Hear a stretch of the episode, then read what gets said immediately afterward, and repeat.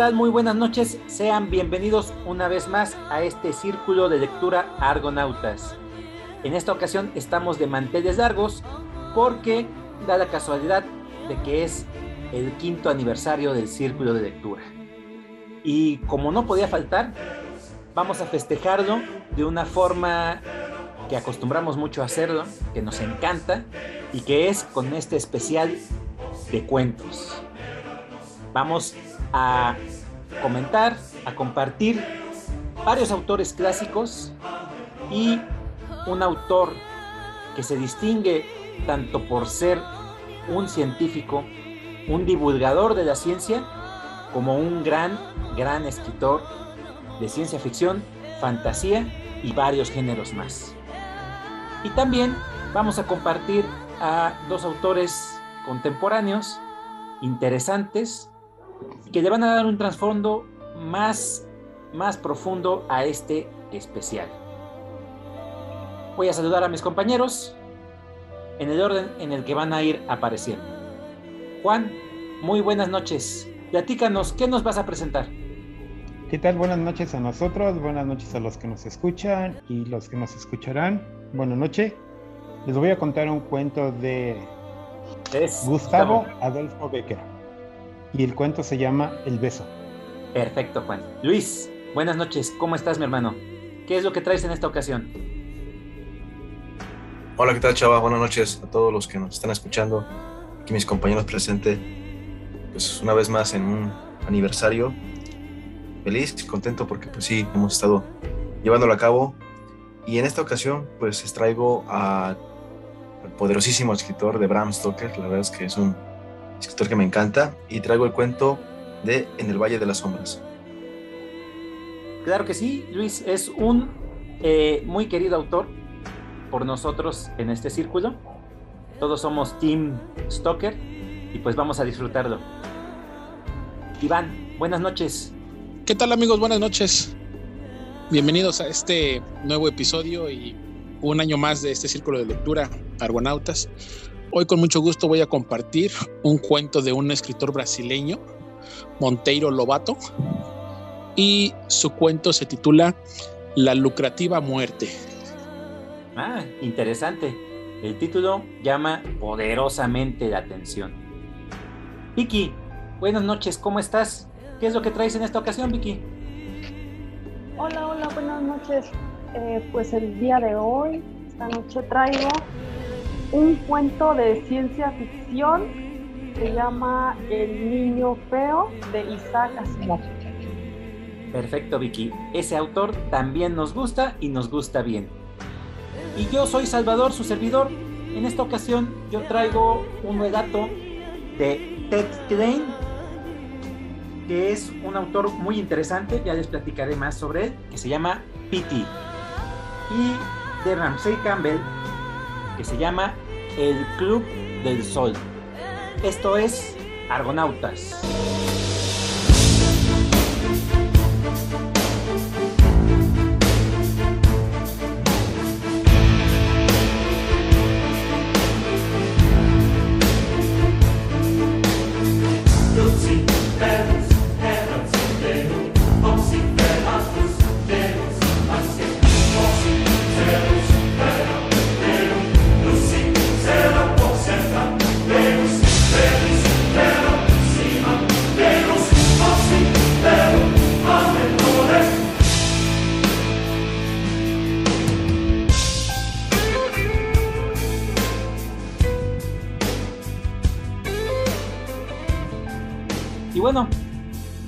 A comenzar esta noche.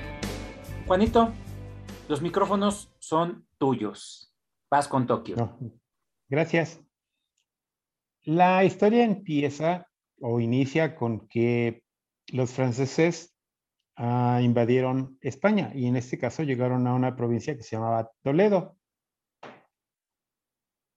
Dice que fue a principios del siglo, no dice qué siglo es, pero me imagino que debe ser el 18 o el 19, porque no había luz, no había nada.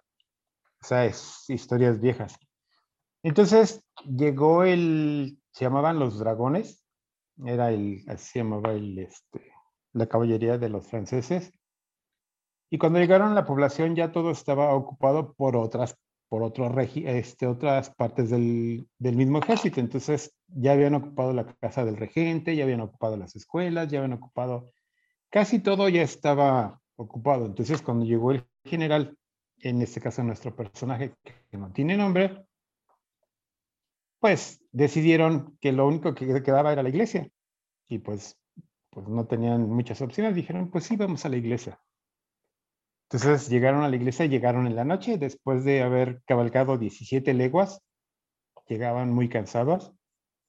Y pues todos los caballos los amarraron y cada quien agarró lo que pudo. Unos agarraron la silla de montar como almohada y cada quien se acomodó como puso. En este caso, nuestro personaje se acurrucó ahí a las escaleras y dice que en menos de cinco minutos se durmió.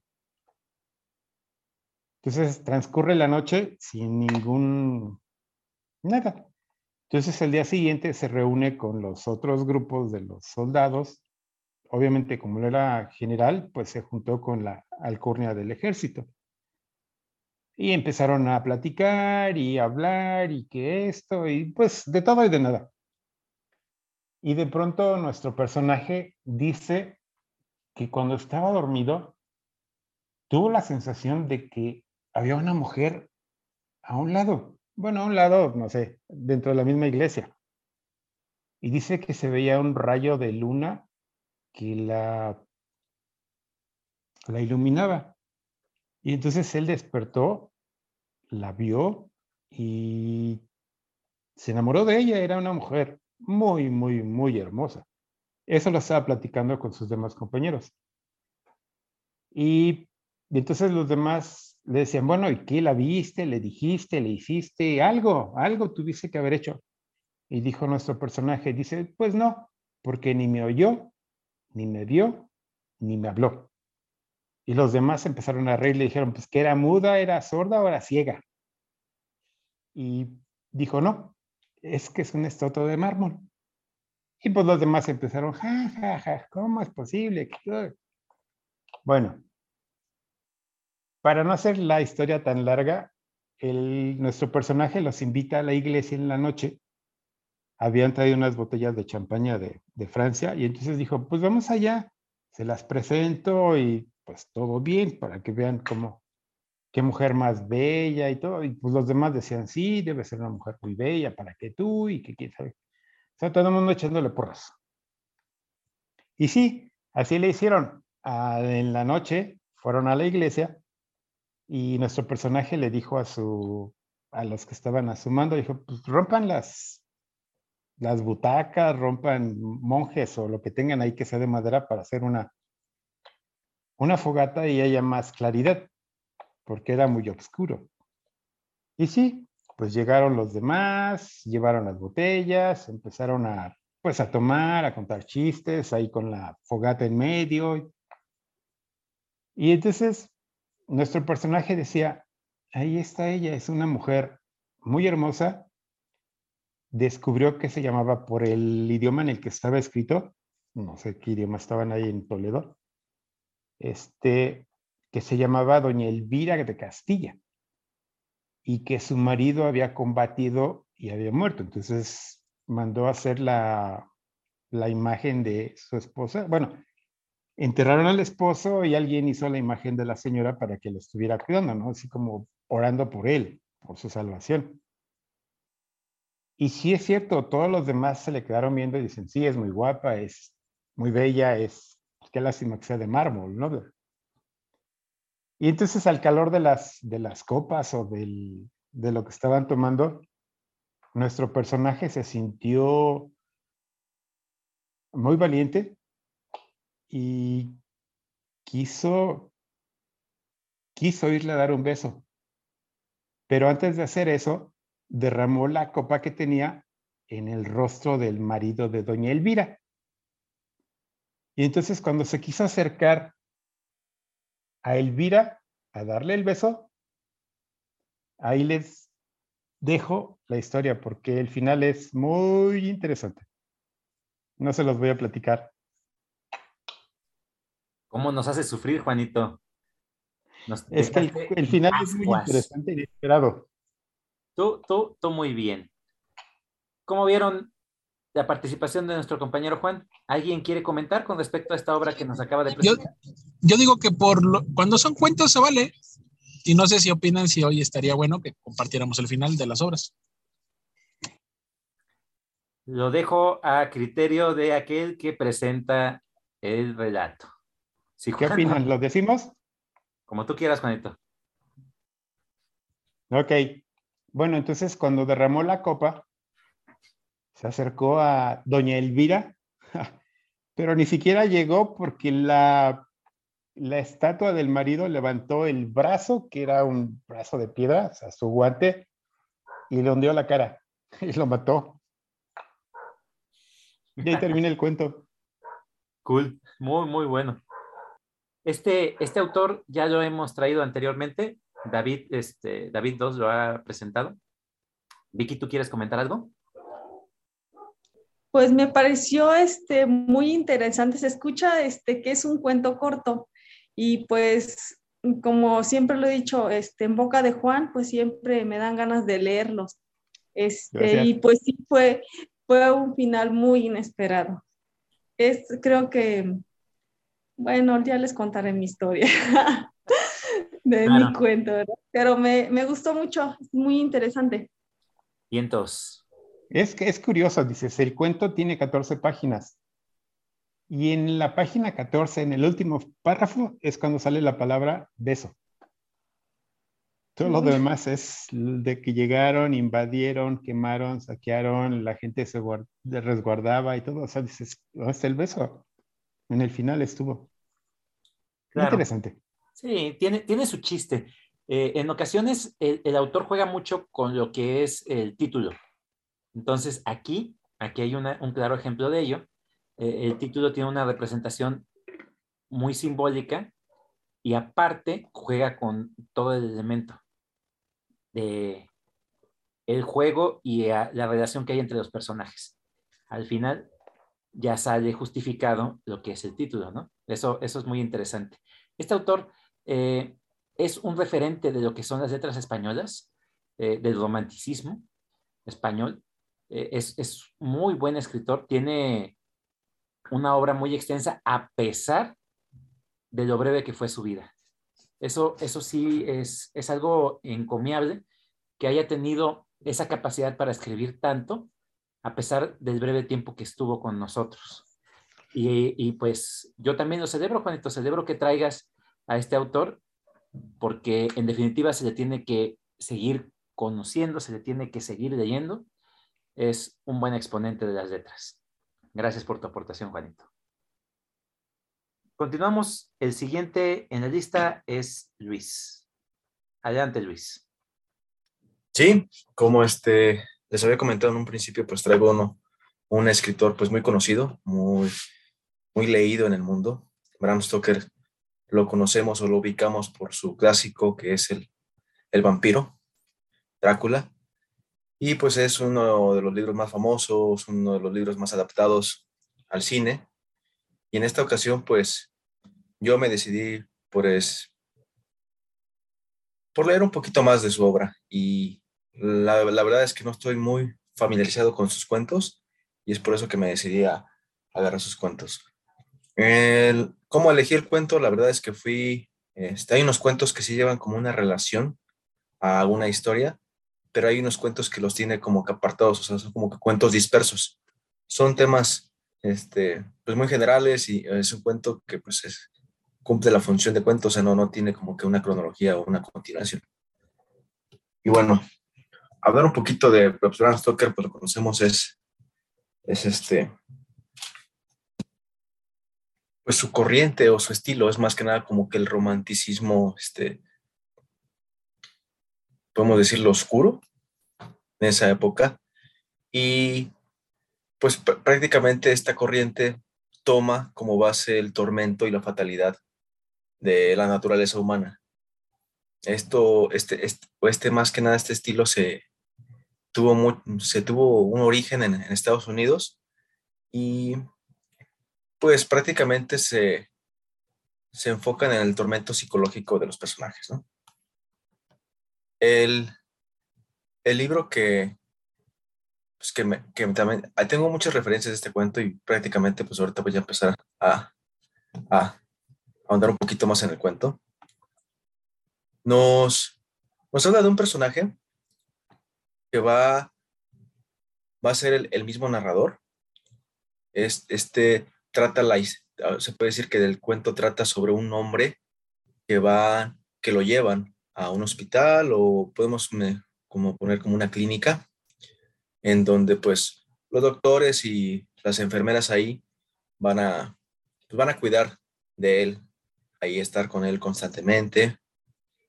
Y pues él va a tener unas visiones, las, las cuales pues siempre va a compartir con los enfermeros.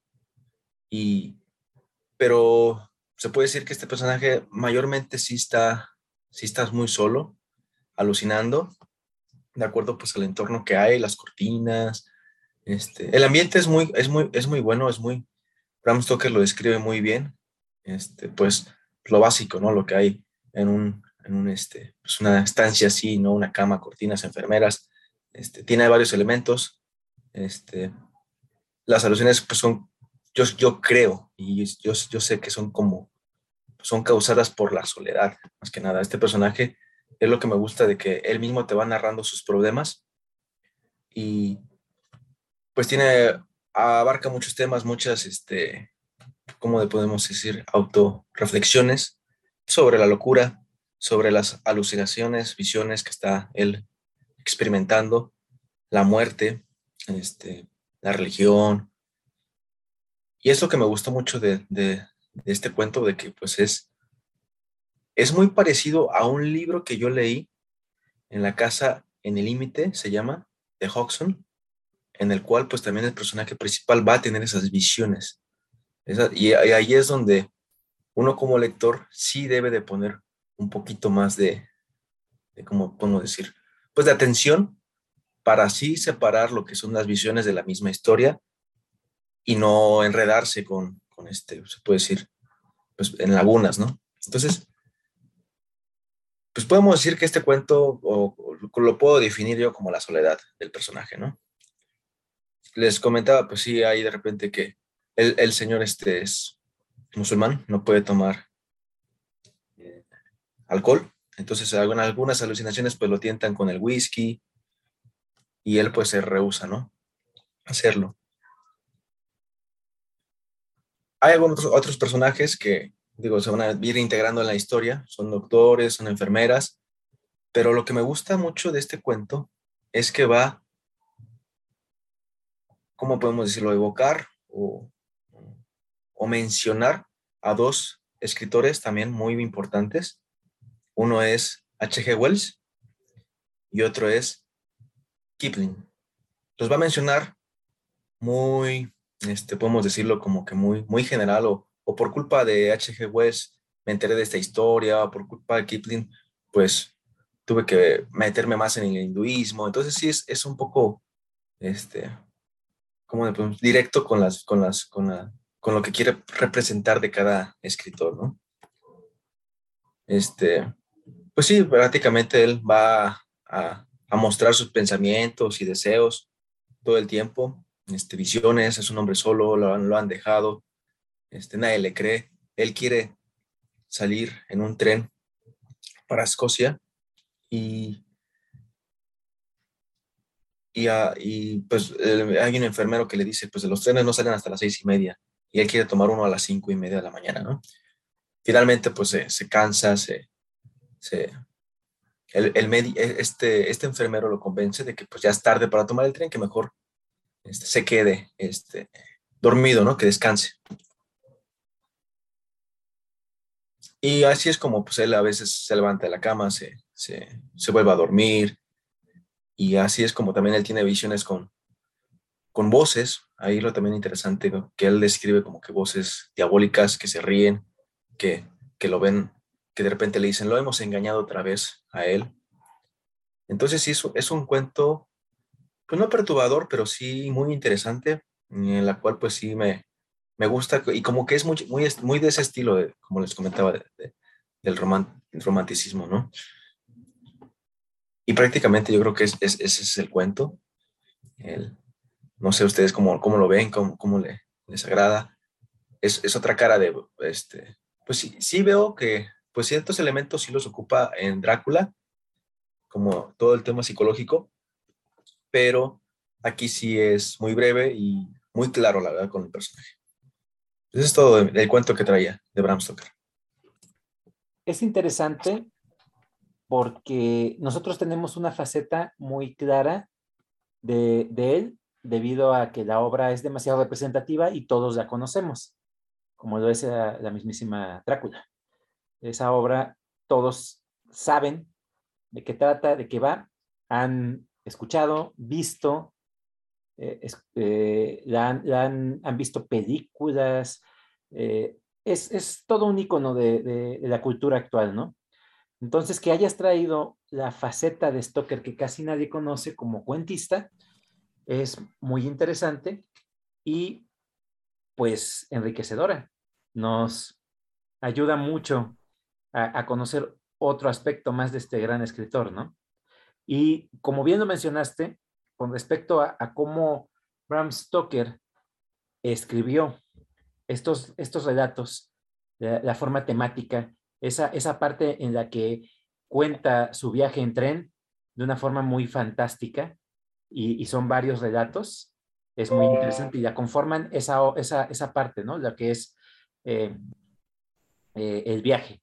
Luego tiene los, los elementos fantásticos que son varios relatos eh, hay uno que, recuerdo muy bien de una especie de sombra gigante que nadie puede ver y que cuando se mueve aplasta a la gente. Pero hay una niña que sí lo puede percibir y a esa niña eh, la gente alrededor la maltrata. Todo, todo eso, todo esto que nos presenta Stoker de forma tan interesante puede ser eh, cruel hasta cierto punto, oscura y muy, muy fantástica. A mí me encanta, me encanta y, sí, lo celebro bastante que hayas traído a este autor. ¿Alguien más quiere compartir, muchachos, con respecto a lo que nos acaba de compartir este Luis? Sí, yo, yo con gusto eh, comentar un poco nada más porque tampoco tengo la, la, la, grata y la fortuna oportunidad de haber leído sus cuentos.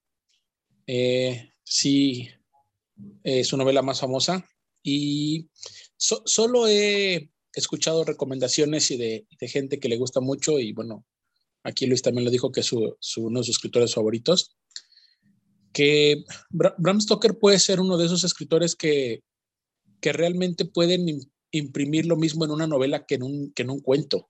Y eso creo que tampoco no es algo tan sencillo por parte de muchos escritores.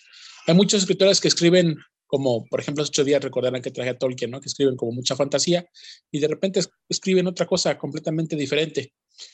Pero al escuchar yo sus cuentos, al escuchar la forma como lo, como lo narra Luis o la, la, la idea un poco como obscura y, y, todo ese rollo, pues cuando él lo fue platicando yo simplemente me fui recordando la, la historia que, que ya conocemos nosotros acá de, de Drácula y, digo, pareciera que es como, como la misma línea y, y, sí me dan, me dan muchas ganas de, de, leerlo, de, de, estudiarlo, porque se me haría muy interesante encontrarme un escritor que, que con la misma facilidad te escribe un cuento, una novela con, con el mismo contenido o con, la, o con la misma idea temática y eso se me hace muy interesante. Claro, sí, sí, tal cual. Este, tiene, todas esas características. Es oscuro. En ocasiones es muy sentimental, pero sí tiene eh, todos esos elementos que tú ves en esa novela de, Drácula. Hay, hay, un, hay, una edición, me parece, de, de, eh, cuando todavía existía eh, esta editorial. Y hay un prefacio en el cual hay una, no sé si sea una forma de, contar lo que vivió su madre durante la peste, y esa fue parte fundamental de lo que marcó a, Stoker para, para eh, su ambientación tan lúgubre y tan oscura. Eh, lo, dejó marcado. E, e, esa, esa plática que sostuvo con su madre, con ese relato que le comentó, al ver todas esas situaciones que se suscitaron con la, peste, cómo, cómo, la gente moría, eh, el ambiente, hasta llegaban a pensar que la misma bruma o la misma, la misma niebla era la muerte. Y eso, eso me pareció muy, muy interesante. Una aportación totalmente fuera de lo común con respecto a, la obra de Drácula y que independientemente de que haya sido este, escrita o, contada por la madre de Stoker, le da todavía un plus mayor. Y te das cuenta de qué tanto pudo haber, eh, este, eh, que tanto pudo haber eh, influenciado a su escritura. Eso, eso me gusta mucho de este escritor. Y pues sí, gracias Luis por esta aportación. La celebro mucho en este especial y pues qué gran, qué gran obra tiene este, este escritor de Andes. Bueno, el siguiente en la noche es Iván.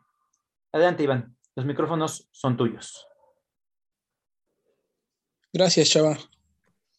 Pues hoy traigo una, una novedad para mí. No sé para ustedes si alguna vez lo han leído, lo han escuchado. Hoy traigo un escritor brasileño que además yo, escritores brasileños muy pocos, tengo en, mi lista de, de, de haber leído. Y en esta ocasión quiero compartirles un cuento de un escritor que se llama José Bento Renato Monteiro Lobato. Has conocido únicamente como Sapios como Monteiro Lobato. Eh, este escritor, pues prácticamente se hizo famoso en su país porque tiene muchos cuentos infantiles. Y pues obviamente ustedes saben que los cuentos infantiles siempre llevan como, como la consigna de dejar moraleja o dejar alguna enseñanza. Y pues durante un tiempo sus cuentos fueron muy promovidos en las escuelas eh, de nivel primaria en, Brasil. Pero hoy traigo un, cuento que no es infantil. El cuento que les voy a compartir es un cuento que está eh, en un libro que se llama Cuentos para leer los sábados. Y estos cuentos fueron elegidos por Borges y por Petit de Murat. Eh, en el prólogo de este libro, pues nos dice que obviamente son, son cuentos, la mayoría, la mayoría de ellos son de, latinos y eso me gustó. Y que la idea es de que pues consideran que le pusieron el título de cuentos para leer los sábados porque basándose en el, en el, en el sabbat de los, de los judíos que dicen que el sábado es para descansar, pues bueno, dicen no hay nada, no hay nada mejor que poder descansar y poder... Ya me están haciendo aquí brujería con... Entonces dicen, no hay, no hay nada mejor que poder descansar un buen sábado y leer un buen cuento. Ahora, aquí vamos con el tema de los de, de, este cuento en especial. Obviamente lo, lo, elegí también por el, por el título, a mí me gustó mucho el título. Y nos dice que es un, es un militar eh, que resulta que ya fue, es retirado, está en su casa, pero ha caído enfermo y está en cama. Entonces, eh, sus hijos pues son los que se encargan pues como que de darle las atenciones, pero no saben exactamente qué tiene, qué tiene su papá. Entonces, eh, pues el señor se siente fuerte, dice, pues no, no hay problema, creo que puedo seguir con esto. Y hasta que la hija pues lo convence de que, pues de que, de que tenemos que tener un doctor, ¿no? Para que te revise. Y pues en el, en el tema de que los militares pues son con esa personalidad reacia, con esa personalidad fuerte, pues se siente bastante bien. O bueno, aunque está enfermo, él dice no está lo tan grave, y entonces la, hija dice, ¿sabes qué? Pues em, em, empieza a buscar a los médicos del, pueblo, ¿no? Y los empieza a nombrar, ¿no? Pues a ver, este, traemos a, Murillo, ¿no? Y el papá, no, no, no, no, no, dice ese cuate, no, porque es, ese, ese doctor, dice, nada más cobra por cobrar. Ese ni sabe y nada más viene y hace como que, como que te da la consulta y te cobra una lana, ¿no? Bueno, al siguiente día consiguen otro doctor. Dice, ¿sabes que ya tenemos a Nández? hay que, hay que hablar con él. No, no, no, no, no. Ese doctor dice, ha tenido bien mala suerte. Todos los pacientes que ha atendido últimamente se le han muerto. Dice, no niego que sea buen doctor, pero se le mueren los, se le mueren los pacientes. Total. Al tercer día le consiguen otro. Oye, papá, mira que este. No, dice, sí lo conozco. Dice, ese te confunde las enfermedades. Ese te da un cuadro por otro. Dice, pero, y, bueno, en todos los casos el tema es que pues, los doctores cobran y entonces el papá un poco preocupado con el tema del dinero, de que dice, pues, oye, pues, ¿cuánto me va a salir a mí la, el tratamiento, no? Porque además es que consideran pues que tiene una enfermedad eh, crónica y entonces va, va, a requerir de un tratamiento y entonces el papá pues empieza como a echarle cuentas y dice, no, pues la verdad es que está, está de pensarse, ¿no? No nada más puede ser como cualquier doctor y ya.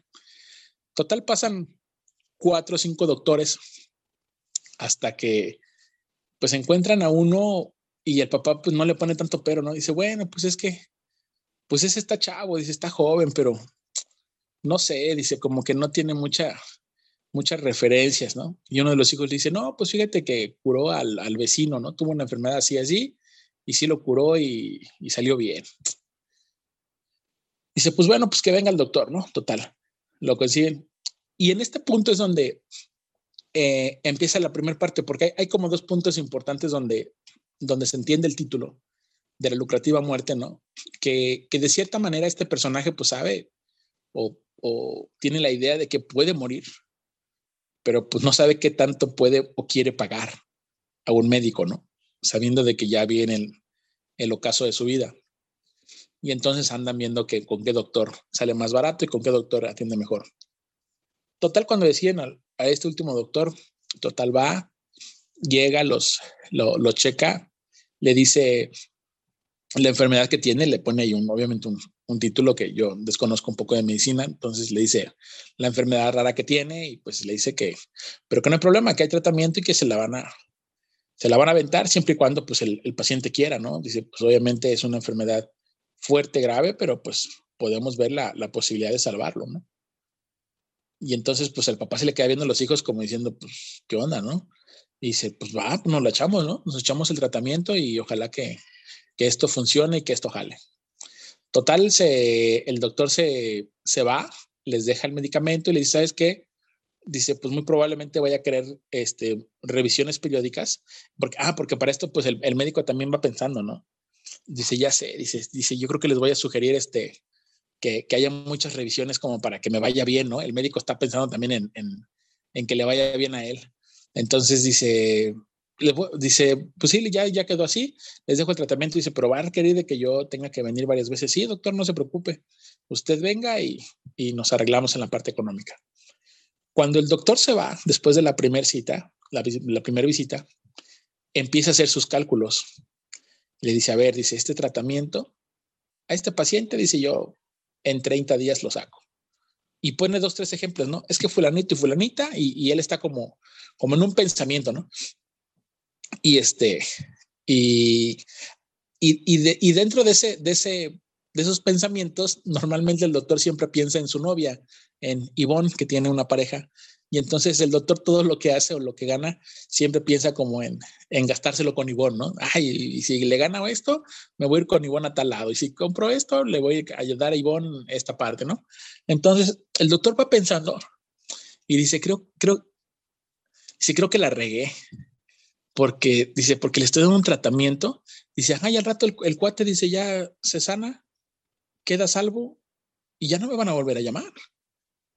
Dice, y entonces, si yo le pongo una inyección diaria durante 30 días y hace los múltiplos ahí de, por las monedas que le tocan, dice ahora que si, que si lo dejo matar, si lo dejo morir, dice, si lo dejo morir y entonces hago como que le doy el tratamiento, lo dejo morir y cuando la gente se muere, dice, está comprobado que, la, que, que los familiares dan dinero, o sea, no hay más, o sea, tienen que pagar y pagan los honorarios del médico y lo que uno les diga y pues ya es como, como lo último.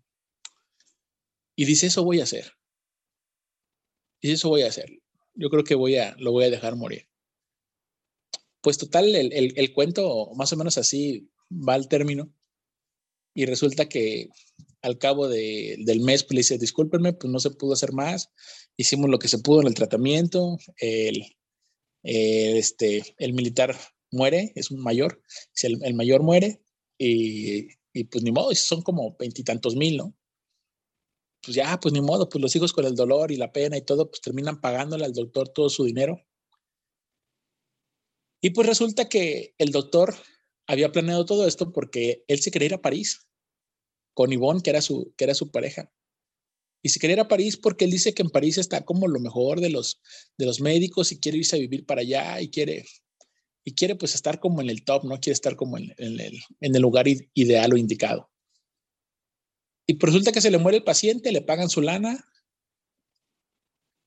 y nada más así lo termina el cuento y después pone un párrafo como, como corolario, eso me encantó. Y dice, ajá, dice cualquier avesado lector podrá preguntar dónde queda la ética, la ética profesional. Bueno, dice la ética, ah, porque, porque explica. Dice, el doctor se fue a París, cumplió su sueño con Ivonne, andan paseándose de, de, lo mejor, mientras la familia se queda con el sufrimiento y con su duelo del familiar que perdieron, ¿no? Y en esta última eh, en estas últimas palabras que pone, saca una cita de Fausto de Goethe. Y eso me encantó. Dice, ajá, dice, ustedes se preguntarán, ¿dónde quedó la ética profesional? Dice, la ética profesional se ha quedado guardada con sus definiciones en cualquier buen diccionario, en un Mefistófeles de un buen doctor Fausto de cualquier edición. Y así cierra su cuento. ¿De qué, qué me gustó? Uno, que el título es sugerente, sugestivo, el tema de la lucrativa muerte. Dos, que si lo veo fríamente, pues puede suceder, ¿no? Que los médicos jueguen con este papel y jueguen con estas cosas que a muchos se nos haría como que, ay, no puede ser, ¿no? Pero pues bueno, se han visto cosas muy, muy fuertes en, en cuestiones éticas Segundo, que el, libro lo hace como, hasta cierto punto, como divertido, no, no es como una crítica, ni mucho menos, es, es, es, hasta cierto punto como algo divertido, algo jocoso, pero que sí te deja la parte de, de la reflexión. Y la forma en cómo lo termina, digo, yo ya tuve la oportunidad de leer Fausto de, de, de Goethe, y obviamente pues el, el personaje principal, y, y, para el que no lo ha leído, pues saben que es un científico que está cansado de saberlo todo y y tiene una biblioteca enorme y entonces decide este, venderle su alma al diablo, ¿no? en este caso es Mefistófeles, ocupa el nombre de Mefistófeles. Y tiene ese problema él en la obra literaria de, Fausto, que dice que dónde va a quedar su reputación y dónde queda la, la, la ética profesional de él como científico. Y entonces Mefistófeles le dice, pues no te preocupes, dice la ética profesional, déjala en los libros, ahí donde los tienes en tu biblioteca. Entonces, cuando este cuate cierra su cuento así, que dice, cuando el lector pregunta, ¿no? ¿Cómo, cómo es la ética profesional de este doctor? Dice, toma esa, esa, esa referencia y yo dije, luego, luego puse ese libro de, de Fausto, ¿no? Que se me hizo muy bueno, muy, muy atinado. Y como diciendo, pues ya no preguntes, hombre, pues ni modo, fue mala onda y ni modo. Sí, dejó morir al paciente y prefirió irse a gozar con, con la novia, con la pareja y andan, andan en París muy, muy campantes de la manita. Hasta ahí mi reseña. Perfecto. ¿Alguien quiere comentar sobre esta aportación de parte de Iván? Adelante, Juan. Ah, es un chiste y tiene que ver con lo que acaba de decir Iván. Dice que era un, un médico ya retirado y tuvo un paciente por 20 años, así como dices, lo fue chiquiteando, le fue dando un chochito, le fue dando una medicina, le fue dando algo. No dejó que se muriera, pero sí lo fue chiquiteando por 20 años. Cuando el señor se retira, su hijo toma el lugar del papá, o sea, se vuelve médico también. Y pues los pacientes del papá pasan a, los, a ser pacientes del hijo. Y entonces, cuando este, el paciente del que estuvo tantos años al cuidado del papá, va y, este, y resulta que el hijo le dijo, oye, lo que tenía el señor Pérez dice era bien simple, dice, ya lo curé. Y el papá lo voltea a ver y le dice, ah, ¿cómo eres mensa? Dice, ¿dónde crees que salió el dinero para tu carrera? Sí. Así pasa, así pasa. la ética es... No hay ética. ¿Alguien más quiere comentar, muchachos? Adelante, Luis. Bien, este, sí, me gustó el cuento que trajo Iván. La verdad es que por el título, pues, este, sí, dejan claro las intenciones, pues, como del doctor, ¿no? Y, y, me gusta esa, como es, como es Iván, esa referencia que hace a otros escritores, a ese escritor, más que nada, a Wet, pues también lo, como que sabe tejerlo, ¿no? Y meterlo en esta historia. Sí, me, me gustó tu cuento, Iván, yo creo que sí, me animaría a leerlo. Gracias por compartir. Claro. Y para mí lo más interesante es, en definitiva, que es un escritor brasileño. Y mucha gente no tiene en mente la escritura de, esa región. Tiene muy buenos exponentes. Entonces, e, eso nos conmina y nos alienta a buscar otras fronteras, otras lecturas y pues es lo importante que salgamos de esta zona de confort en la cual estamos normalmente. Gracias, Iván, por esta aportación. Creo que fue muy interesante y muy retroalimentante para la mayoría. Eh, la siguiente de la noche es Vicky. Adelante, Vicky, los micrófonos son tuyos.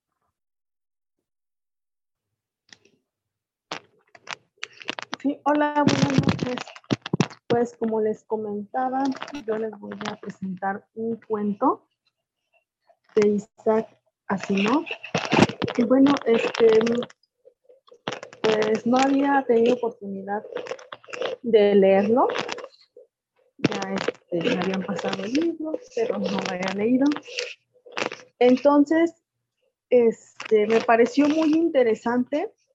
Leí un poco de, de la vida de este escritor que se eh, Escribió por 51 años, tiene infinidad de cuentos, relatos, y ahí en, su libro, eh, pues él dice, pues, ¿cómo, cómo escribí tanto cuento, no? Este, entonces, ahí menciona cómo se le iban como ocurriendo, o sea, por cualquier cosa se le ocurría un cuento y ya lo escribía no sé, me pareció como muy interesante.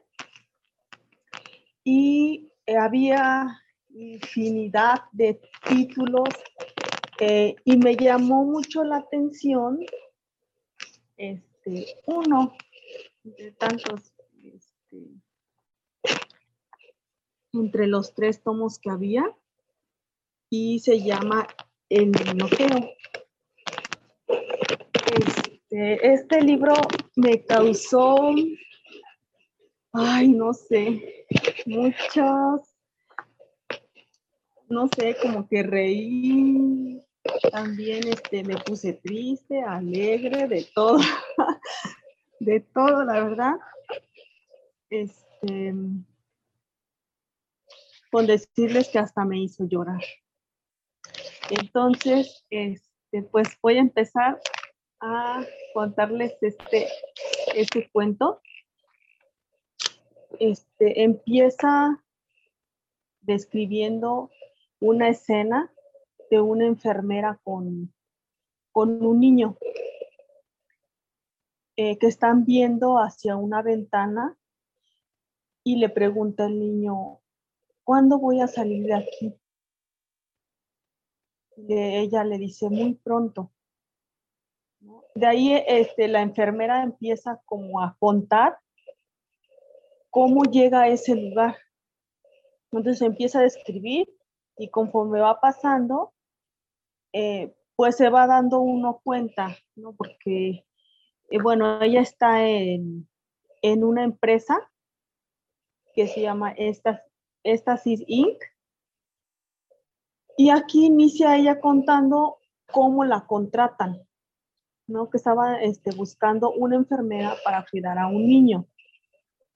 Entonces, bueno, ella se postuló porque había estado cuidando a niños este, por tres años. Va a esta entrevista. El, el dueño Hosky le hace esa entrevista y le empieza a hacer preguntas. Entre ellas dice, ah, pues este, usted sí ha cuidado niños. Y pues dice, sí. Dice, y niños bonitos, eh, agradables, tiernos y así. O también niños feos, ¿no? Entonces dice, al final son niños, ¿no? O sea, como sean. Dice, ah, ok, entonces este, queda contratada.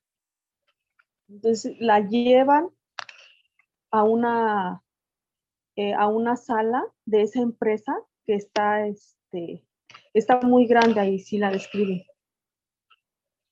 La lleva y así como que ve, ella ve algo raro. Y era, era un niño que estaba eh, todo, tenía como, tenía sucio eh, su pecho, tenía como una especie de, de lodo, de tierra. Estaba, el, el, niño estaba desnudo, ¿no? Y olía feo. Estaba como, como asustado y estaba así como como llorando, pero en una forma muy fea. Este, de ahí, pues ella empieza a ver cómo era el niño. Entonces lo empiezan como a describir, ¿no? Que era este, que era un niño con la, con la cabeza como deforme, con los pies chuecos, estaba muy delgadito y pues eh, también en el cabello así como alborotado, no aparte pues ya lo había visto que estaba que estaba sucio. Entonces a ella ella pues no sabía qué hacer, ¿no? En ese, en ese momento que, que estaba viendo al niño, porque en esa sala pues entraron eh, el dueño, la enfermera y otro científico que estaba viendo este, ese caso de ese niño. ¿no? Bueno, aquí eh, el científico le dijo al dueño que pues, que si no le había dicho a la enfermera, que si no le había informado este, cómo iba a estar la situación con el niño y a quién, a qué niño iba a cuidar. Entonces, este, el dueño pues le dijo que no le había dicho, que pues al final era un niño, que ella había dicho. La enfermera le dice que igual que le hubiera, le hubiera dicho, ¿no? Que qué tipo este, de niño era, porque se le hacía muy raro a ella. Entonces, pero ella decía, no, pues yo no voy a, a renunciar, ¿no? Ahorita que dije que sí y que los niños son niños y le quedó en la mente así como que, ah, nada más cuida niños bonitos. Entonces dice, pues no, ¿verdad? Ahorita no, no voy a, no voy a hacer eso, aunque sea me voy a esperar, ¿no? Mi dignidad primero. Y, dice, no, pues este, lo cuidaré un tiempo. Entonces empezó a ella a, a ordenar este, que, le prepararan para bañarlo, que quería a hombres para que le ayudaran a agarrar el niño, se vea como muy salvaje, no, no se dejaba agarrar el niño. ¿No? En esto, pues le ayudan, ella pide, pide alimentos para el niño, entonces le llevan este, leche, no le llevan leche y bueno, varias cosas porque le llevaron como una especie de, de refrigerios, así que se calentaban al instante y cuestiones así, pero ella le sirvió en un plato leche, ¿no? Y ella eh, el plato y se lo ponía en la boca como para enseñarle al niño y el niño hiciera lo mismo. Entonces, en eso, el niño se acerca eh, al plato, pero eh, pues no lo agarra así, sino que empieza ahí, menciona que como perrito, ¿no? A tomarse la leche, ¿no? Haciendo como ruidos extraños. En esto, pues ya el dueño le dice a la, a la enfermera que a ese niño lo trajeron porque él inventó, inventó, donde trajo a, a un neandertal del, del pasado. Ajá, entonces este niño, por eso es que estaba extraño, porque era de otra época. Este, eh, pues tenía como todas las características, ahí lo menciona, de, una, de un niño neandertal, ¿no? Como, como el cráneo sumido, este, pues eh, como que los pies chuecos todavía. Y entonces él hacía como ruidos con la boca, no eran como tal palabras, ¿no? Y la enfermera dijo, este niño habla a, sus, porque hacía ruidos a su modo, ¿no? Entonces, eh, la, lo deja, la dejan a la enfermera con el niño y le dicen que esa noche pues va, lo va a pasar con ella. O sea, ya los dejaron solos y la enfermera pues trataba de como de acercarse al niño, pero el niño estaba muy desconfiado y pues nada más se le quedaba viendo. Se le quedaba viendo, entonces le estaba, le pues le enseñó muchas cosas al principio, como que se debía acostar en una cama. En una cama, pues el niño se metió abajo de la cama. Se metió abajo de la cama, lloraba. Entonces, esa enfermera lo que hizo fue jalar la cama porque estaba en el rinconcito el niño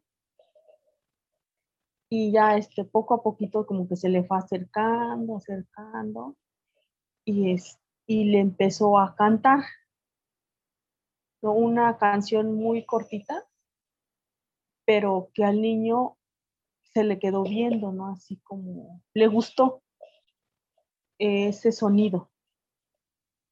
Entonces lo fue, lo fue acariciando poquito a poco hasta que lo cargó, ¿no? Lo puso en sus brazos y lo empezó como a mecer, ¿no? Y ya el niño se quedó dormido. Se quedó dormido. Y de ahí fue donde le agarró confianza a esta enfermera, ¿no? Y entonces ya se empezaba a dejar este, pues cargar por ella, agarrar solo a ella, porque luego entraba el científico y el dueño, pero con ellos se escondía el niño entre sus cosas. Eh, van pasando como los días, eh, no, se, no se duerme con él la enfermera más que, eh, bueno, si primero esa noche, donde se queda dormido, lo pone en la cama y ella se iba a levantar, pero dice, no, y si se despierta, y ya se acomodó con él y ahí se quedó.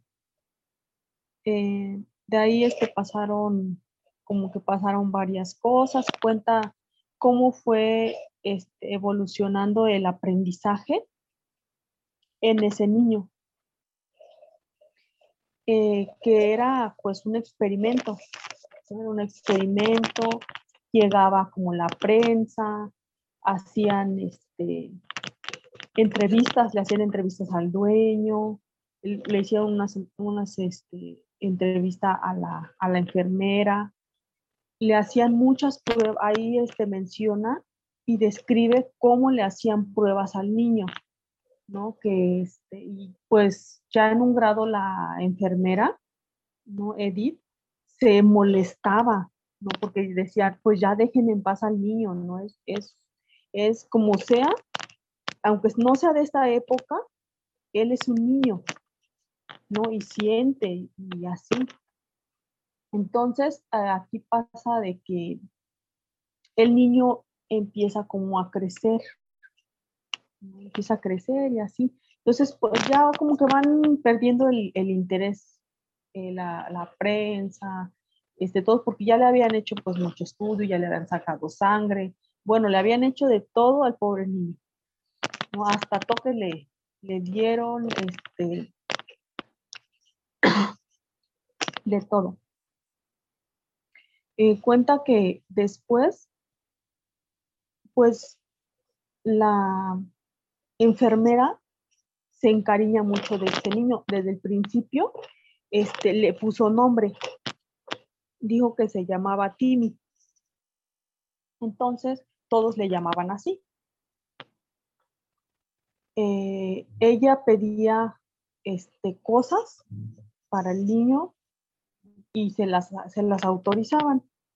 Entonces pedía juguetes, este, pidió libros eh, y veía como al niño triste, como solo, y entonces ella va con el, con el dueño, con Hoskin, y le dice que ese niño necesita a otro niño para que juegue.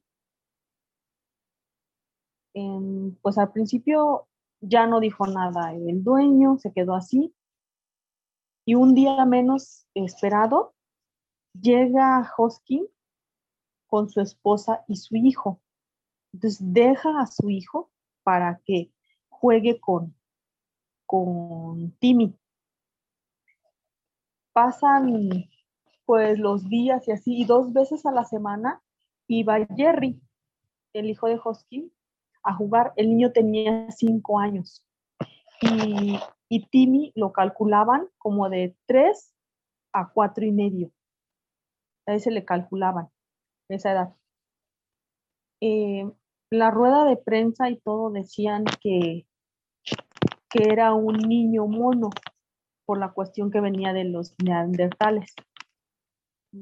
Em, de ahí empezaron, empezaron este, a jugar estos niños, pero Jerry como que no quería ir a jugar con Timmy. O sea, iba porque lo dejaban.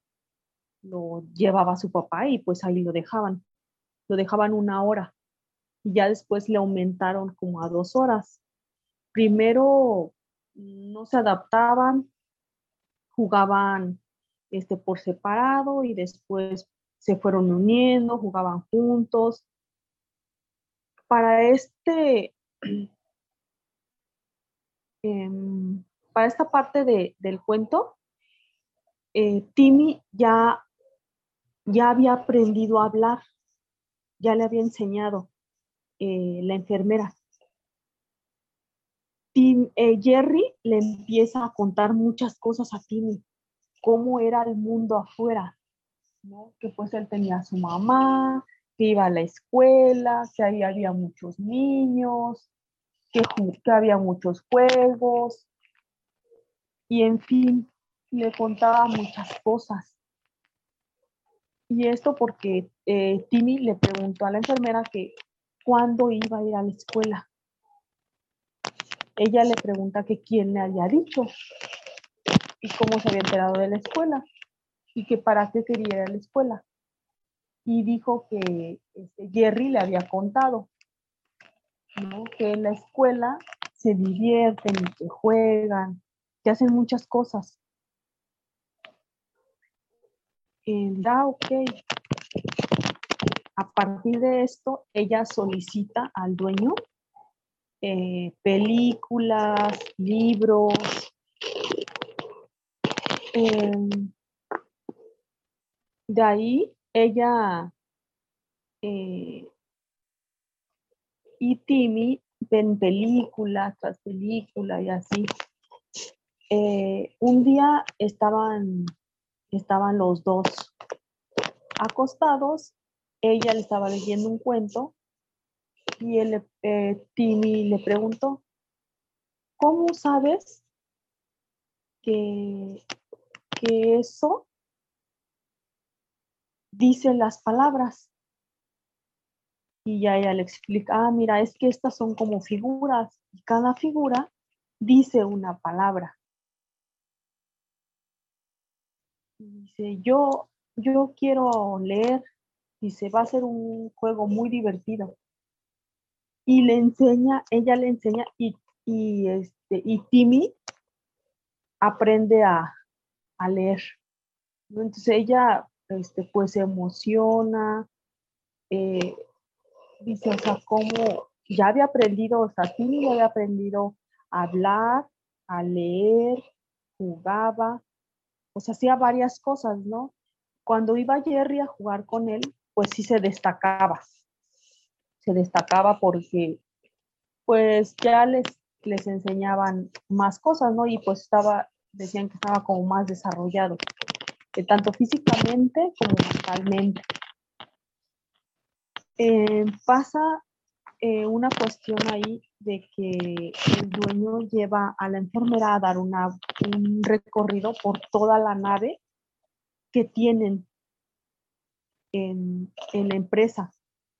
La lleva este, a otros sitios donde tienen eh, aulas igual como la de, la de Timi, pero ahí tienen peces, rocas de esa época, de los neandertales.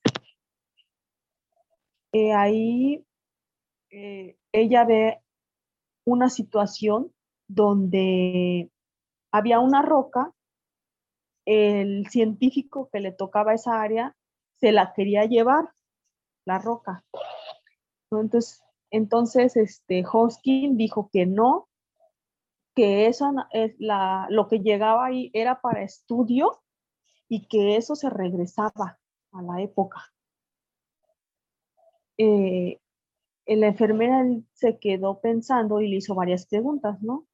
Eh, como, eh, o sea, esto, el que se hayan traído la roca, no altera o no va a alterar el futuro, ¿no? Porque igual esa roca pues ya la trajimos, bueno, ya la trajeron y este, igual un mosquito se iba a parar ahí y se iba a proteger y ya no lo hizo y murió, por ejemplo, ¿no? Entonces, no cambia todo, todo eso. Y ya él explicó que igual en, en unas situaciones, porque no era como tan relevante, que, ciertos, ciertas cosas se fueran y que nada de ahí tenía que salir, nada. Eran como, por así decirlo, burbujas de energía que se manejaban ahí. Entonces, si salía, si salía ese objeto, o por ejemplo Timmy, que era un ser humano, era mucha energía que, que se manejaba y podía destruir varias cosas y cuestiones así. Pues era muy peligroso. Por eso estaban como en burbujas ahí, que no podían salir eh, de, ese, de ese lugar donde lo trasladaron y llegaron. Y ven, ella ve una situación donde eh, Hoskin se molesta, pone como pone como un rayo, ya estaba este, dirigido a, la piedra. Y en, ese, en esa aula había como, mm, como un, llamémoslo como un hilo. Entonces él lo jala y al momento que lo jala activa, activa ese como rayo donde le da la piedra, porque ya estaba dirigido a la piedra, y la desaparece. Sí, entonces eh, la enfermera vio como esa situación. Eh, de ahí se regresa ella a su, a su aula donde estaba con, con Timmy y pasan los días y Hoskin le informa que tienen un proyecto nuevo donde van a traer a otro, a otro ser humano de otra época eh, pues a la empresa, porque ya ha perdido como, como esa chispa, ese, ese writing, o sea, todo, y quieren como algo nuevo. Eh, pasa que le, le dice que, que Timmy se tiene que ir, no o sea, lo van a regresar. Entonces ella pues se enoja, em, y se pone como a la vez triste porque dice, pues es un ser humano, o sea, ¿cómo lo vas a regresar a su época? Ya lo acostumbramos aquí a que lo alimentamos, lo vestimos, lo bañamos, eh, todo, y si, y si lo regresamos eh, a su época, pues no se va a poder defender. Ya pasaron siete años eh, donde ya no, a lo mejor ya ni va a estar ahí su tribu, ya no, o sea, va a morir. Entonces le dijo, pues ya no hay cavidad para él, o sea, las energías ya no alcanzan. Él tiene que salir para que entre el otro. Eh, todavía era eh, como un supuesto, ¿no? Porque no sabían si iba a funcionar. Eh, pasa que ya el día del evento, ¿no? Donde ya inclusive este, estaban como la cámara lista y ya lo estaba viendo todo el mundo, como la transmisión, y todos se van a enterar que sí va a llegar otra persona. Ella, ella pues ruega que falle ese, ese proyecto, ¿no? Eh, eh, y que falle el doctor Hoskin. Pero ella va a la transmisión de, pues de ya del evento. Una, una enfermera la cubrió mientras ella salía y le dijo, no, pues no hay problema, este, te dejo aquí al, a Jerry, el hijo del doctor Hoskin, que va a jugar dos horas con, con Timmy. Y no, no te van a causar ningún problema porque se la pasan jugando. Ya se iba cuando, cuando Jerry le dijo, enfermera, ¿por qué mira lo que traigo? Y era una hoja como de periódico donde decía niño mono y tenía a la foto de Timmy. Ella se lo arrebata y le dijo, él es un niño normal y es un niño muy lindo y así ve a jugar. Bueno, en lo que ella se va a lo del evento y ve que sí funciona, sí funciona y ven cómo aparece la otra persona, dijo ella, no, o sea, lo van a matar a Timmy, lo van a regresar. Este, para eso se va nuevamente a, a, este, a la sala donde está Timmy. Y cuando llega eh, la, su, su, relevo, pues estaba, estaba llorando, estaba, bueno, alarmada porque Timmy mordió a Jerry y le había dado como con un látigo para que se fuera al baño y ahí lo encerró. Llega, pues ella pues molesta, ¿no? Porque, bueno, sí mordió a, a Jerry, pero ella ya estaba muy encariñada con Timmy se metió al baño y ya lo abrazó y le dijo que no le pegara. Ajá, le dijo, no sé, no señorita, no me pegues. Y este, ella le dijo, ¿quién te dijo eso? Dice, es que ella me dijo que me ibas a pegar. Dice, no, ella te mintió. Es muy mala y no debía hacer eso. No pasa que lo abraza y lo consuela. En eso pues ya pasa todo se, retiran y todo. Entonces, ella empieza a planear cómo sacar a Timmy de ahí. No dijo, no, lo voy a sacar este, en una maleta donde, donde llegó todos los juguetes. Y lo metió en la maleta. Ya lo abrigó, lo metió en la maleta, le explicó cómo, iba a estar la situación y todo, que iban hacia afuera justo iba saliendo y iba entrando el doctor Hosky y todos la estaban viendo, Que ya iba, ya se iba a llevar a, a Timmy.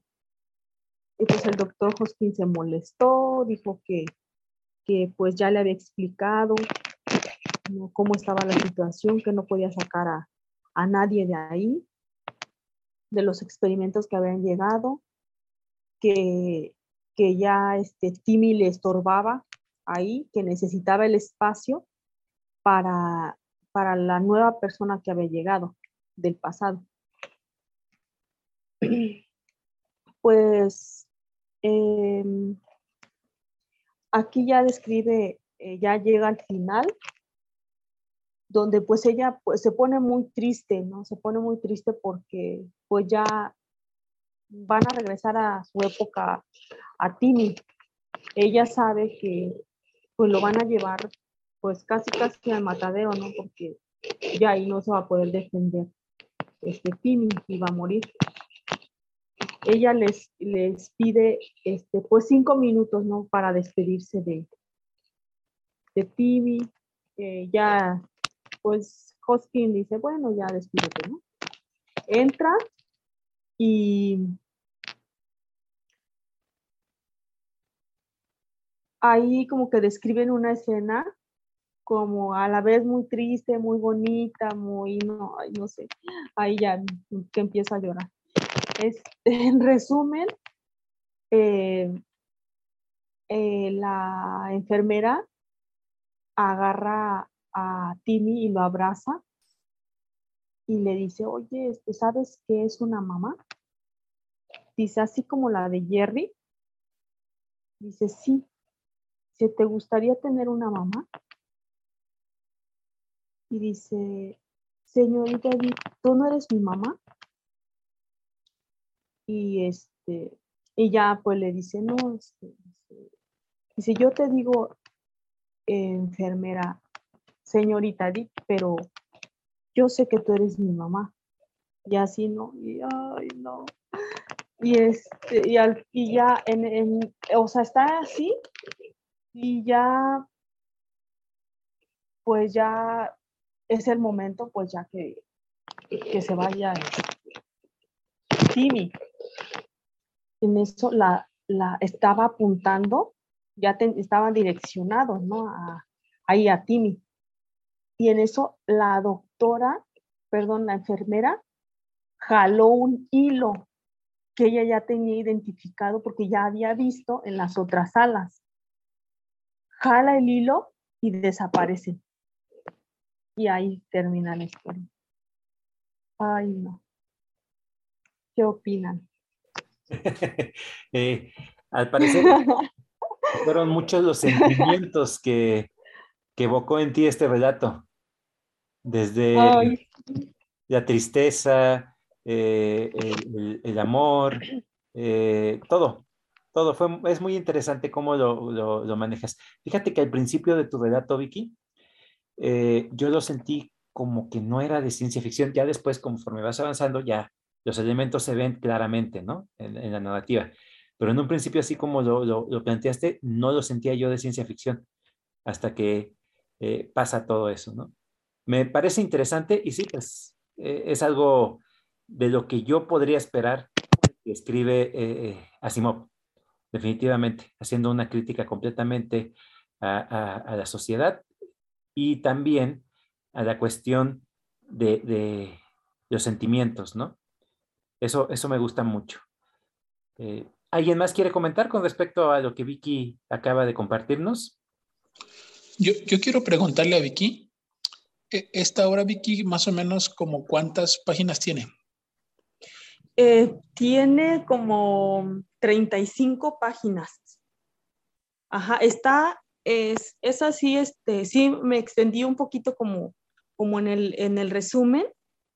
Este, me llamó mucho la atención. Aquí este, describe muy bien las situaciones que pasa esta enfermera con el niño. Por eso así como que como que sí llega, como que los sentimientos a la vez, porque te describe cómo ella carga al niño, lo mece, le canta, este, cómo en algunos momentos ella llora, ¿no? Al ver todo lo que le hacen al niño, qué le hacen al niño, cómo va creciendo y desarrollándose, cómo ella se emociona por los logros de él, ¿no? Y, y son muchos, muchos sentimientos ahí. Fíjate que te preguntaba el tamaño porque yo sé que Isaac Asimov tiene cuentos muy, muy grandes.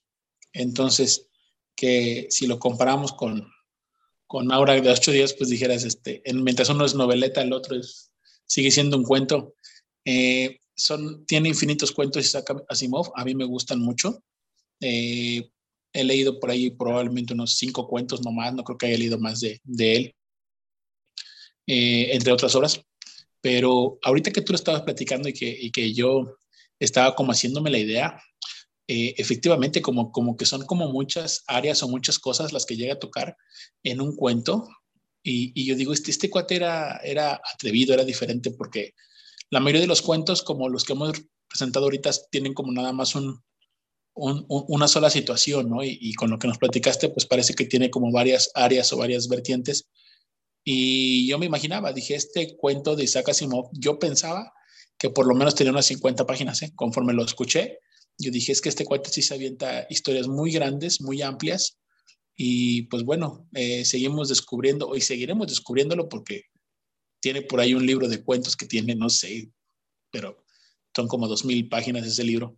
Eh, son muchos, muchos cuentos, pero por ahí seguiremos este, compartiéndolos y demás y pues agradecido que, que nos hayas presentado esta, esta reseña porque tampoco yo no he tenido la oportunidad de encontrar un libro donde me deje el sentimiento como tú lo dijiste al final, ¿no? Con el tema del niño y con el tema de la, de la mamá. Este, no recuerdo yo haber leído algo de Asimov que me deje con un, con un sentimiento maternal o con, o con un sentimiento así familiar.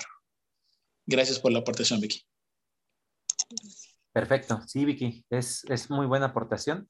Me recordó por un momento a un relato de Brian Aldiss, de los superjuguetes duran todo el verano. Y ese, ese relato tiene una adaptación uh, en una película que se llama Inteligencia Artificial. Ese tipo de sentimientos tan, tan, tan tristes y vacíos eh, me lo llegó a transmitir tu, tu narración. Entonces, este, yo celebro mucho que traigamos a este autor y pues hay que continuar conociendo más, más sobre esta obra tan vasta que nos dejó este gran escritor. Gracias por tu aportación, Vicky. Y pues el siguiente soy, soy yo. Yo, como les había comentado en un principio, eh, traigo dos autores contemporáneos. Eh, uno es el editor de la revista Twilight Zone, que es la revista de La Dimensión Desconocida. Fue, fue muy famosa en su momento, en los 50, 70 eh, en, en Estados Unidos. Y este escritor tal vez no escribió tanto como le hubieran querido sus fans, pero sí nos dejó algunas historias muy interesantes. Esta que, de la que voy a hablar, que se llama Pite, este, se me hizo muy interesante por la introducción y la forma en cómo la va desarrollando. Eso es lo que más me, llamó la atención de, este relato. Y voy a comenzar por compartirles lo que es la introducción que hizo este eh, Ted Klein. Ted Klein no es tal su nombre. Eh, Ted es la abreviatura de, las diferentes letras que conforman su nombre. La T, la E y la D de dedo. Eh, Klein es su apellido. Pero bueno, voy a darle lectura. El terror no siempre alcanza el apogeo de su efectividad cuando se aborda por la vía rápida. A veces es precisa cierta dosis de lentitud, un ritmo que permita al lector prever lo que se avecina con el adelanto suficiente a fin de que éste esté preparado. Bien, para que se aparte del camino o bien para que se defienda. El problema, no obstante, es que no se puede hacer nada, solamente observar y continuar indefenso. Eso me da toda la idea para lo que viene a continuación, que es la historia. Eh, ¿A qué me refiero? A cómo la presenta Ted Klein. ¿De qué va la historia? Eh, comienza con una narración muy, muy interesante y enigmática que hace mención a lo que es un manicomio. Y en el manicomio hay un diálogo entre el doctor y otra persona el doctor empieza a describir a sus pacientes, pero de una forma muy tétrica. Y ahí termina esa, esa introducción. Continúa tal vez en otro tiempo, que es más, más en el futuro, y es sobre una reunión de muchas personas, son todas son parejas ya grandes, casadas, y lo que sucede es que esta reunión fue convocada para presentar la casa, para que pudieran conocer la casa, de esas reuniones en las cuales inauguran la casa, y pues es una casa enorme eh, en un campo, alejada de lo que es la ciudad. Pero en esta reunión, y, conforme la va contando Ted Klein, eh, es una reunión muy común, con cosas jocosas, con cosas fuera de, tono, eh, algunos de los personajes ya están tomados y va presentando poco a poco a cada pareja, ¿no? Ahí es cuando entiendo que Ted Klein lo que está haciendo es presentando a los personajes y desarrollándolos un poco. Y a eso se refería con que en ocasiones el terror tiene que irse cosiendo poco a poco. Continúa la narración y eh, presentan a dos personajes que habían llegado tarde, los cuales pues empiezan a contar que tuvieron una peripecia en, la, autopista, que no daban con, con la salida para llegar a la casa y se perdieron porque estaba muy oscuro. Y esta autopista no tenía señales y no tenía iluminación. Entonces, eh, el ambiente era demasiado oscuro, eh, desolador y hasta cierto punto terrorífico. Llega un, momento en el que no se había fijado él, pero por el grito que da su esposa, se percata de que estuvo a punto de atropellar a un oso. Entonces, la llega a librar y el oso se pierde en la oscuridad. Por azares del destino, llegan a la cabaña del, guarda, del guardabosques. Entonces el anfitrión le dice, ah, pues llegaste hasta el parque, te pasaste, pero por mucho. Dice, sí, pues, entonces yo me tuve que bajar para ver si el guardabosque nos podía redireccionar, porque pues era la única forma, no traíamos ni mapa, no traíamos absolutamente nada. Se baja y se da cuenta de que él se equivocó porque no hay ni un alma en, la caseta de, vigilancia del guardabosques y él pensaba que se, estaban prendidas las luces, pero no, está totalmente vacía. Eh, eh, eh, pareciera ser que tiene tiempo que no se ha ocupado y pues se extraña mucho cómo es posible que yo haya pensado que había luz y que había alguien en este, en este lugar. Por X o por Y, dan la vuelta y encuentran el retorno en el que se tenían que meter para llegar a la casa. Entonces llegan y pues continúan con la charla tan amena que tienen los personajes y en eso Ted vuelve a cerrar. Nos vuelve a dar una narración del manicomio anterior con este doctor y vuelve a hacer una narración muy tétrica termina nuevamente este, este bloque, continúa con todas estas personas que se han reunido para ver la casa, eh, eh, van caminando, encuentran lugares y a uno se le ocurre eh, hacer un juego de, adivinación porque hay uno que adivina las cartas, uno de los personajes. Entonces, el cuate no quería. Dice, no, no, ¿para qué? Ándale, déjanos la suerte. Ok, empieza a sacar las cartas y ahí Ted Klein empieza a jugar nuevamente con la narración. Y en lugar de presentar las cartas comunes, las cartas se van deformando. Y en una carta presenta a un ser muy misterioso que pareciera ser una especie de oso, pero no es un oso porque tiene una risa muy tétrica que nada más puede tener un ser humano y que es una mueca muy terrorífica. Los invitados empiezan como que a, sacar de onda porque pues en lugar de que se estén divirtiendo, se están espantando, ¿no? Y cada vez que saca las cartas, el personaje se va acercando hacia una puerta.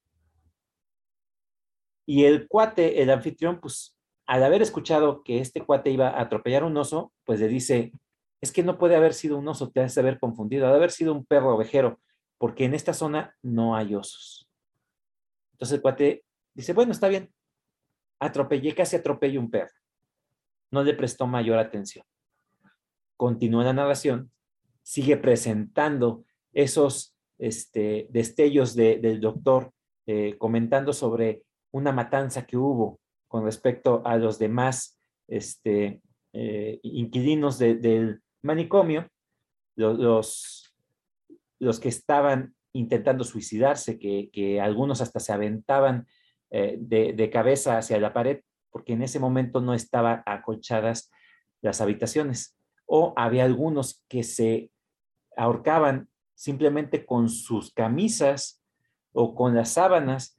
Entonces el doctor comienza a, a comentar que tuvieron que cambiarlo todo, ¿no? Y pues conforme va avanzando la historia, tú te vas dando cuenta que ese manicomio no es más que esa casa y que hay un personaje muy siniestro que cada vez se acerca más a la casa. Y ese personaje siniestro llega hasta la mismísima puerta y ahí es cuando se dan cuenta que hay algo atrás de la puerta y que es algo que va a atacarlos o que están a punto de sufrir algo inenarrable.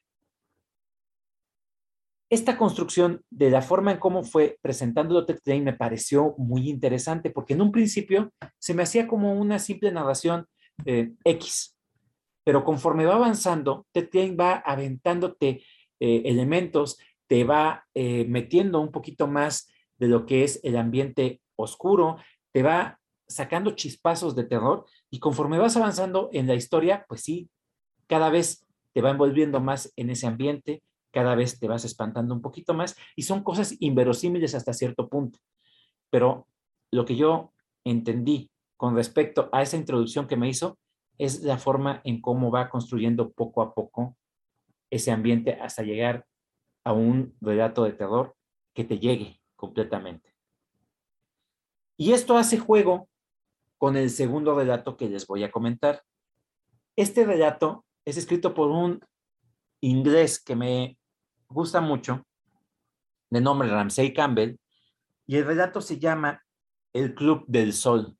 Y este relato es totalmente diferente al anterior por su extensión.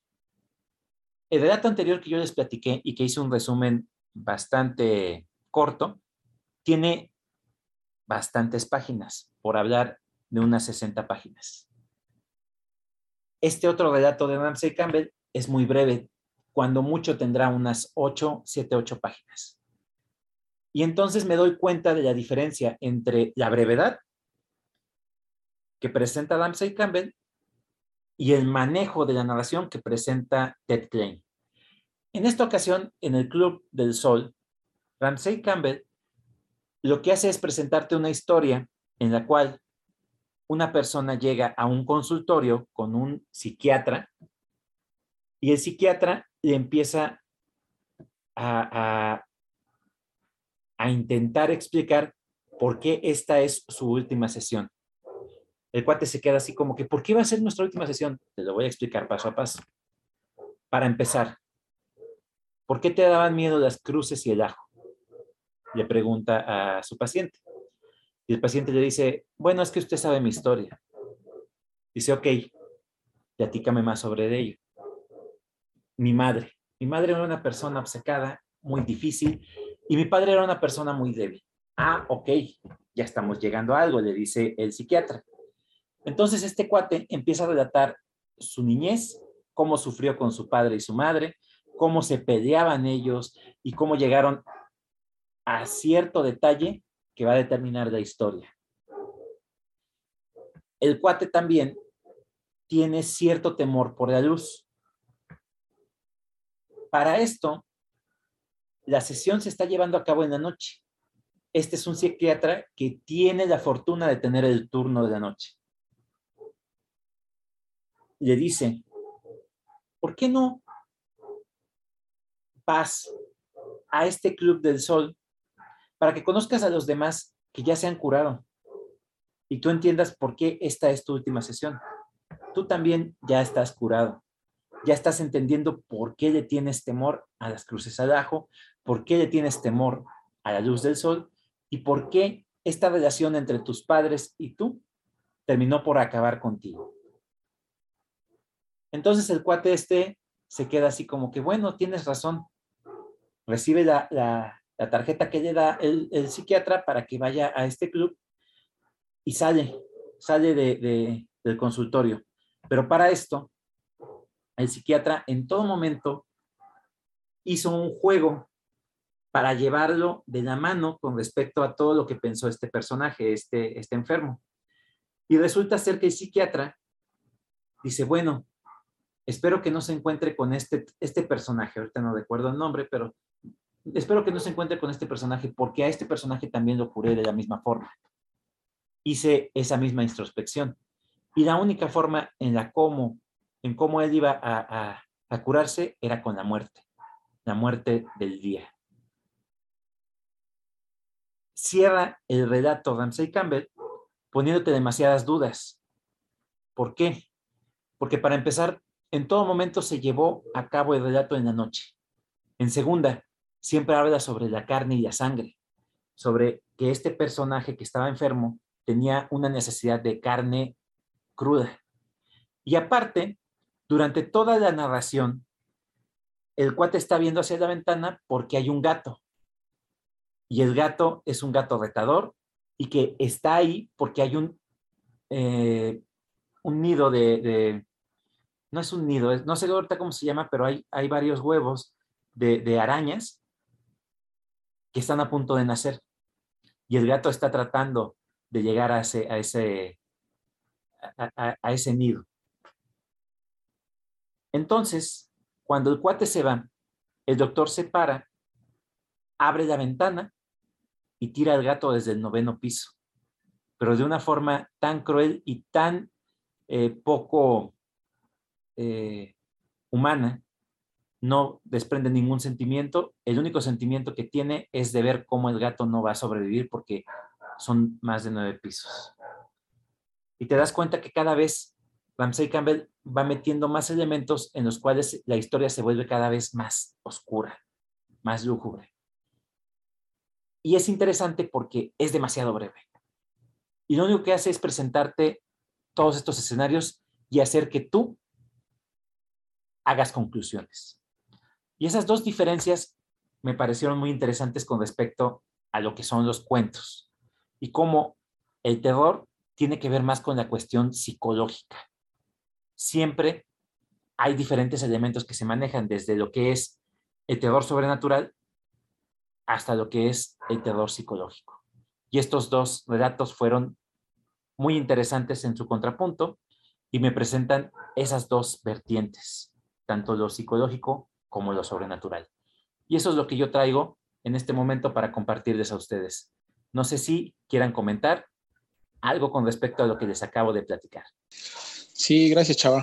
Pues el, el, en la misma sintonía, cuando yo traje el libro de del loco, recordarán de, de Gibran Khalil, y que ahora nos deja esta reflexión. La verdad es que a mí me encantan este tipo de cuentos, como el segundo, cuando son, son breves, digo yo, cuando son precisos, macizos y concisos, y te dejan esa, esa reflexión bien buena. O sea, ahorita que tú lo platicaste y el tema del sol, el tema de, de que estás curado y todo esto, deja mucha, mucha oportunidad de reflexión, ¿no? O sea, desde desde que se murieron y, se parece que están, eh, esa fue la, la, la, solución. Otra de que ustedes saben que los enfermos durante la noche este, agravan, ¿no? Y, el, volver a ver la luz del sol es una nueva oportunidad para una persona enferma. Entonces, no sé, eh, deja muchas cosas muy interesantes. Se me hizo bueno, se me hizo bueno el relato.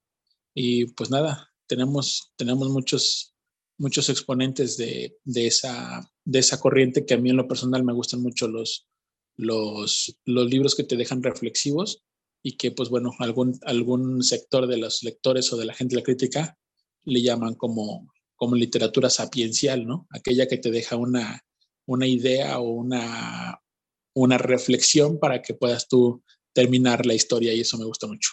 Gracias, Chavo, por compartirnos. Claro, mejor no lo pude haber expresado. Tú diste en el clavo en muchos este, elementos y detalles con respecto a la, narrativa breve y concisa. Gracias por, por esta aportación, Iván. Y bueno, hemos llegado al final. Vamos a pasar a esa parte que tanto les encanta, que es la bendita, hermosa, suculenta puntuación. Vamos a comenzar de la forma en cómo fuimos apareciendo. Juanito, ¿cuántas estrellas le damos a este relato de Beckett? Por su historial y por todo lo que he escrito y todo lo que he escuchado, cinco estrellas. Bien, entonces te fuiste hasta arriba, Juanito. Luis, ¿cuántas estrellas le damos a este relato de Bram? Ah, pues Bram, toca, yo creo que como dices tú, no merece menos de cinco. Es un escritor que a mí me gusta muchísimo. Y en este caso, explorando ahora sí que nuevos recursos que tiene el cuento, la verdad es que me gustó mucho. Cinco estrellas. Perfecto. Iván, ¿cuántas estrellas le damos a este escritor brasileño con esta obra que presentaste? Bastante bueno, la verdad es que me sorprendió, me gustó y también me voy con cinco estrellas. Y en un cuento yo creo que la valoración está como, puede ser muy volátil, ¿no? Porque en poquitas hojas o te o lo destruyes o, o, lo, o, lo, o te gusta mucho, ¿no? Lo, lo, amas. Bueno, en este caso me gustó mucho. Me gustó mucho cómo presentó su libro, su obra, perdón. Perfecto. Vicky, ¿cuántas estrellas le damos a este relato de Asimov? Yo le voy a dar cinco estrellas y me voy a animar a, a leer este, más cuentos eh, de este autor y no dudo que de esas 2.500 páginas que tiene, otro, otro cuento me va a gustar. Claro. Y bueno, yo, eh, eh, fíjate que puntuar nada más cuentos me cuesta mucho trabajo porque independientemente de, de, de, que sean buenos, no sé si sea justo darle cinco estrellas a relatos tan breves con respecto, por ejemplo, a la obra de Ramsey Campbell. Pero con, con respecto al relato de Ted Klein, sí me queda claro que la construcción que él hace es una construcción muy actual. La, la, presenta como, lo hemos puesto como ejemplo a Stephen King, que él se enfoca más en desarrollar a los personajes y en presentar las situaciones. Él las describe demasiado. Y ese puede ser un arma de doble filo que haga que el terror se vaya diluyendo, porque hasta cierto punto son chispazos. Y en este caso, en lugar de utilizar el desarrollo de personajes, te va desarrollando el ambiente. Y eso me, me, me pareció muy interesante. Con respecto a, a, a, Ramsey, pues él te deja completamente la idea plasmada a tu interpretación, a cómo vas eh, entendiendo el relato y cómo lo vas eh, eh, asimilando hasta cierto punto.